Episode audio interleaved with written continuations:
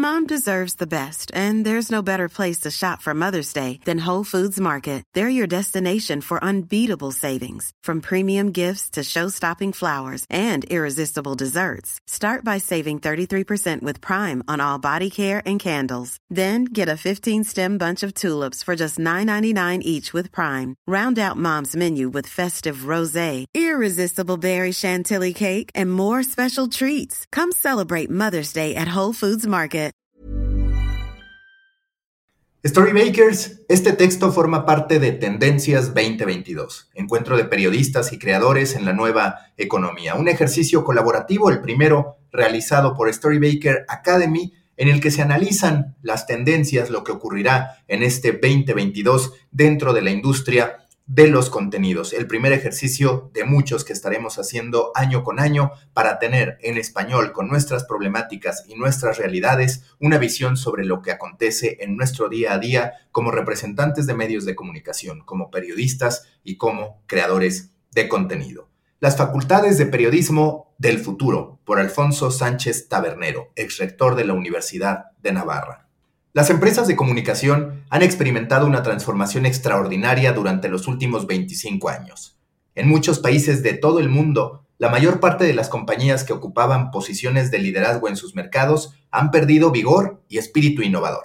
En parte, esa decadencia casi generalizada de los grandes grupos del sector es consecuencia de una crisis de talento. Las organizaciones no han estado a la altura de las circunstancias, no han encontrado dentro de ellas respuestas válidas al desafío que ha supuesto la revolución digital.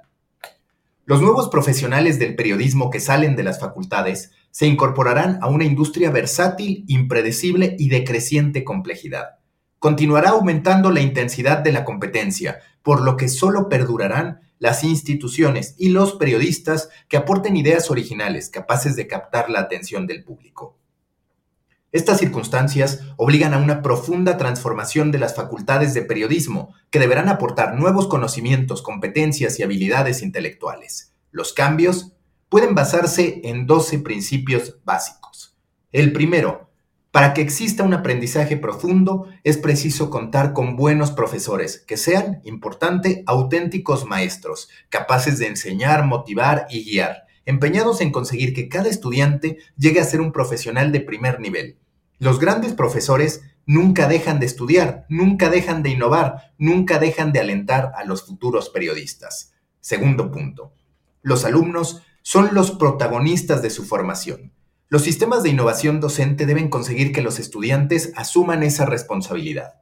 Por tanto, las lecciones magistrales puramente pasivas deben ceder relevancia al análisis de casos, los seminarios, la redacción de ensayos, las reuniones de grupo, el estudio individual y el asesoramiento personal. Tercer punto. El humus cultural universitario debe ser variado e inspirador. Favorecen ese objetivo la internacionalidad del claustro y de los estudiantes, las actividades culturales y de solidaridad, y en general todo lo que sucede fuera de las aulas, tertulias, debates y exposiciones que convierten a los campus en lugares particularmente apropiados para la conversación culta y estimulante. Cuarto, la experiencia universitaria es clave para despertar la curiosidad intelectual de los futuros periodistas. Es preciso que en las clases y seminarios adquieran el hábito de formularse preguntas relevantes, que aprendan a mirar y a escuchar, que distingan las ocurrencias o los clichés de moda de las evidencias empíricas y los argumentos bien razonados. Quinto, las facultades deben incidir en el carácter intencional del buen periodismo, Kapuczynski ya nos aclaró que los cínicos no sirven para este oficio. Los profesores enseñan a escribir porque es necesario que se sepa la verdad. Explican que conviene denunciar la opresión, la injusticia y la corrupción porque sólo así se pueden corregir esas situaciones nocivas para el bien común. El buen periodismo, que se basa en la empatía con el público, genera cohesión social, es respetuoso y equilibrado y aunque permite tomar partido, huye de la polarización y la intolerancia. Sexto, los años universitarios sirven para formar periodistas cultos que conocen la historia, la evolución del pensamiento filosófico, la naturaleza de los principales sistemas políticos, las claves del desarrollo económico y las manifestaciones artísticas más relevantes. Los planes de estudios deben incluir materias de fundamentación humanística y cultural para que los futuros profesionales adquieran el criterio necesario para entender el mundo en el que viven y la flexibilidad suficiente para adaptarse a los cambios sociales. Séptimo punto. La universidad enseña a trabajar a conciencia. El mayor enemigo de la honradez periodística y de la veracidad de las informaciones es la pereza, abandonar las cosas a medias o dejar de investigar cuando aún los hechos no se han aclarado. La virtud de la laboriosidad se potencia durante la época universitaria cuando la falta de estudio y de esfuerzo es penalizada en las materias que se cursan.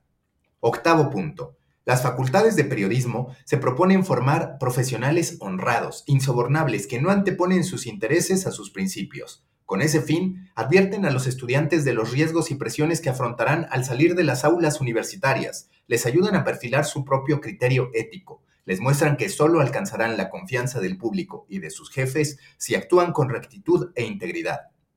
Noveno punto. Los futuros profesionales del periodismo deben aprender a contar historias a través de cualquier medio de difusión, las exigencias de cada formato, ya sea textual, sonoro o audiovisual, y las de cada plataforma, Twitter, LinkedIn, Instagram o un diario digital, condicionan los recursos y posibilidades expresivas. El dominio de la tecnología resulta esencial para conocer las capacidades y también las limitaciones de cada soporte.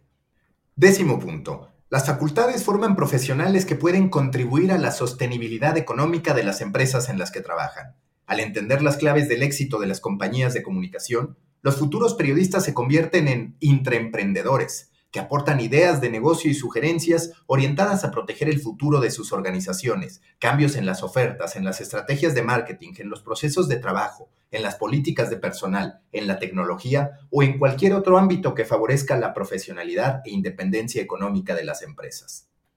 Onceavo punto. La universidad debe favorecer el espíritu innovador de los estudiantes, debe vacunarles contra la tendencia a buscar la propia zona de confort, contra la tentación de apegarse al pasado, contra el peligro de aspirar a realizar tareas rutinarias poco desafiantes. Los futuros profesionales deberán aprender que la apertura al cambio constituye una actitud imperativa en el mundo digital. Doceavo y último punto.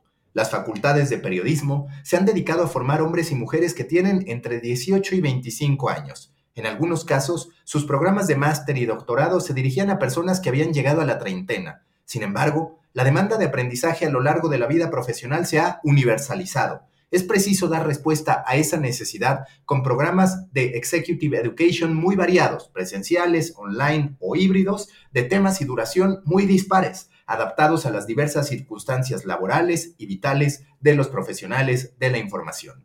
Resulta evidente que los desafíos son de gran envergadura y la respuesta de las facultades requiere coraje, determinación y magnanimidad. El hilo conductor de ese viaje será el empeño por formar excelentes periodistas capaces de servir al público con rigor, integridad y excelencia profesional.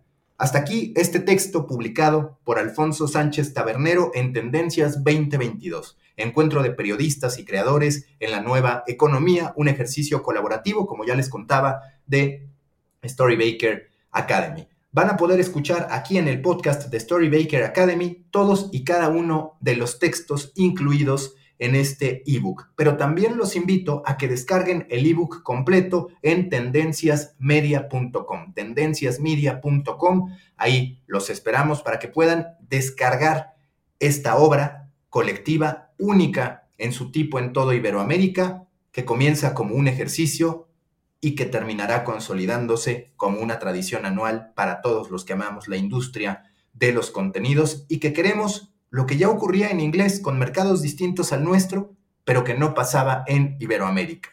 A especialistas de nuestro sector analizando, hablando y compartiendo conocimiento sobre nuestras propias problemáticas. Hasta la próxima entrega de estos audiotextos que forman parte de Tendencias 2022, Encuentro de Creadores y Periodistas en la Nueva Economía.